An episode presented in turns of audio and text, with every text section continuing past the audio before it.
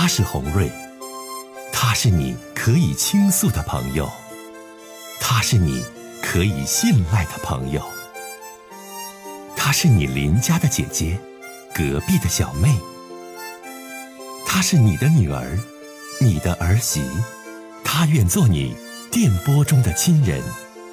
心有千千结，洪瑞与你相约。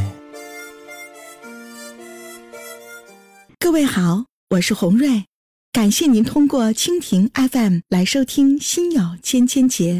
收听节目的听友也可以通过手机微信公众平台和洪瑞进行互动。我们《心有千千结》栏目的手机微信公众号是大小写英文都可以，FM 八八八 X。FM 八八八 X，拿起您的手机，通过搜索 FM 八八八 X 就可以加入进来了。好的，接下来的时间，让我们来接听听众的热线。好了，我们接通下一位听友。你好，喂，你好，这位听友，欢迎你。嗯，你好，喂，是红瑞吗？我是，你好，欢迎你。哎呀，我打了那有十来回了，没打过去，今儿挺挺兴奋。啊，你是我，忠实的观众啊。你是我忠实的听众。嗯啊，听众啊，那你是我忠实的听众。我有点事儿，我来事儿，我寻麻烦麻烦你。我，哎呀，你这一讲，我我心里可敞亮了。说说你想说的话吧。嗯，你说吧哈，我这边声小，你那边声能听着不？非常清楚，您说吧，先生，您说。嗯我今年个五十七岁了，五嗯十七，我有个孩子，有个儿子。嗯啊、我现在已经离婚了，离婚三十多年了。孩子呢，中啊，我一把屎嗯一把尿给他抚养成人了，长大后供他念书，嗯后儿当兵，当兵去了。嗯啊、当兵呢也来部队干的挺好，还优秀士官，当兵五年，还陆地长。陆队长这回来了，这怎么整？这就要结婚搞对象。嗯搞了对象了，结婚，孩子也结婚了，嗯结婚能有八年了。你说这孩子得什么病？这抑郁病。你说呢？这病你就给我坑完了。得抑郁病呢，这个媳妇儿呢就老老教着要要跟他离婚，这个意思啊，儿子得抑郁症了，是吗？啊。他和儿媳妇两个有孩子没？有孩子都八岁了，丫头小姑娘。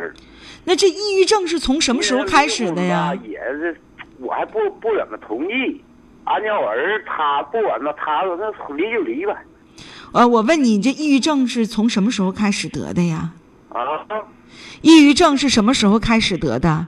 去年啊，去年开始的。嗯嗯去嗯，年得的。这抑郁症是可以治愈的，不是说不不治之症啊。你这个通过心理上的疏导，通过药物的调理，这都是可以治愈的呀。啊，现在吧哈，去那个来那个医院治的看的病人，中国医院的大夫给拿的药，这药那药，现在吃，现在瞅着渐强了，有时候也像正常人似的。你现在是这样哈，你听我讲，这这哎，听我讲，这位听友，你给我打来电话，你想问我什么问题？就是儿媳妇要离婚怎么办呀你好，？啊，就是他要离吧哈，离婚呢，嗯我我也管不了这些事儿。完了，俺家孩子呢乐意离，乐意离，他呢，我就告诉你别离，不管怎的，还看孩子，孩子小，你说离了干啥呢？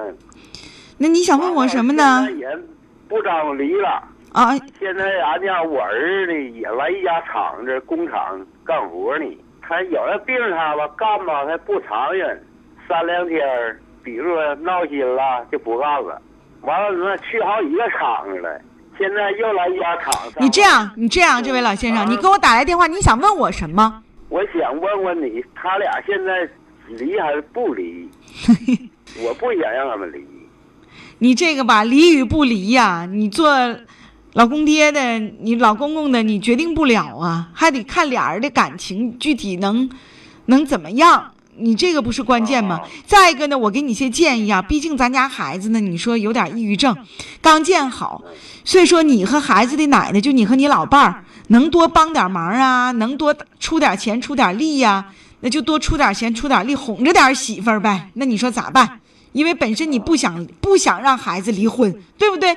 不想让离孩子离婚呢那咱就得对儿媳妇儿更意思，他们俩呢，两口子带孩子呢，不人就来，不人开个车呢就来，来我什么都都给。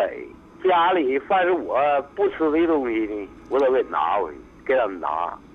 钱来吧，你不能你不吃的给拿呀，就是你吃不吃的你也多给拿点儿。孩子有点啥事儿你也贴补点儿，因为啥呢？这可怜天下父母心，咱儿子不是有病，媳妇儿不是要跑吗？所以说呢，咱老两口呢咋办？为了儿子，咱多出点力，多打点钱，多付出点儿，为的就是哄着点儿媳妇儿，多帮点儿咱儿子。儿子抑郁症一过，那不是一家人儿吗？要不说你说这孩子有这病，一离婚了，你这小孙女儿不有孩子吗？你这小孙女儿，你这儿子，你不瞅着不更可怜吗？听懂没？这位老先生哎，好嘞，妥了。就聊这么多啊，再见。好，跟他 有些听众这个在交流的过程当中就得喊着聊，不喊着唠听不着啊。哎呀，那你说咋办呢？自己儿子你说就得抑郁症了，现在呢正在治疗恢复当中啊，也都已经上班了，逐渐转好。媳妇又说不离了，那咱老两口就得多出点力呗，多照顾照顾孩子，多给拿点东西，再搭点钱，尽咱所能帮着儿子把这家维系下去。但如果说咱就这么恭敬这儿媳妇了，对儿媳妇都这么好了，这儿媳妇说啥也要离，非得要跑，那咱也没办法，那留不住。但如果说现在人儿媳妇说不离了。啊，看儿子病又有好转了，赶快吧，咱全家人对这媳妇儿好点儿啊，多照顾着点儿，多搭点儿，让儿媳妇儿跟儿子好好把日子过下去。好，咱们继续接热线哈，接下一位听友的电话。你好，喂，红儿姐，你好。哎，你好，欢迎你。哎，你好，这位听友。嗯，非常喜欢听你节目。嗯，说说您的事儿。嗯是这样，这个我有个我那个喜欢一个小小姑娘，然后呢，她呢对我不太用心吧，完事有一她现在处一个对象了，但是我有有两回看着她现在处的对象，跟她跟她这个妈住住两回宾馆，让我们看着了。妈呀，那我不知道怎么跟那小姑娘说，还是那这小姑娘跟你是什么关系啊？是我追这个小姑娘。那你们两个的关系是什么样的？有没有暧昧关系？就是你一直追的，人家没干，还是你们本身就存在暧昧关系？完，他还处对象呃，他没干啊？他没干，啊，你还在追吗？我还在追呀、他俩没结婚呢啊，他俩没结婚，你还在追？啊。哎呀，老弟，你也是，那人都有对象了，人都没干你，你还追啥呀？我就那你说这呃就喜欢吧，完事儿我也没合计怎的，但是我就看着两回她这个男朋友跟她妈，你呀小伙子这事儿 可不，你这事儿啊，孩子，你听我讲，可不能瞎说、瞎议论呐。那她男朋友和她妈到宾馆开房，你咋就能看着呢？世界这么大，正好我我也是是赶巧，咱也不我，所以我才没敢说。什么赶巧你也上宾馆去了吧，孩子？嗯？啊，啊？哎呀，哎呀呀！要说红瑞姐说你，我就说世界这么大，你怎么就能看着这些事儿呢？城市这么大，啊，人这么繁杂，你上你追人家，你还你跟谁去开的房啊？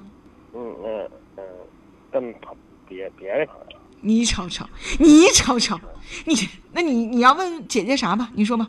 你说我跟他说不说这些事儿？说啥呀？你跟他说啥？告诉他他他对象跟他妈的事。你去干啥去了？你追人家，其实就不该追，人家有男朋友，人家拒绝你，老弟，你听姐说，这咱就不应该再追了，对不对？啊破坏人家的感情不说，最后自己也得不到任何。然后你本身，你去跟别人去到宾馆里开房，看到了她的母亲和她的男朋友这么龌龊的一面，你再告诉这个女孩，为啥？干啥呢？就此拉倒吧。每个人都有每个人的隐私和生活，你这不属于助人为乐，你这属于火上浇油，属于乱上添乱。而且你说，你听我讲，你说你不得劲，你说人姑娘能信你的吗？你追求人家，人家都不同意，然后你跟人家说你的妈妈和你的男朋友两个人宾馆开房了，姑娘能信吗？人本身从内心当中就是拒绝你的，对不对？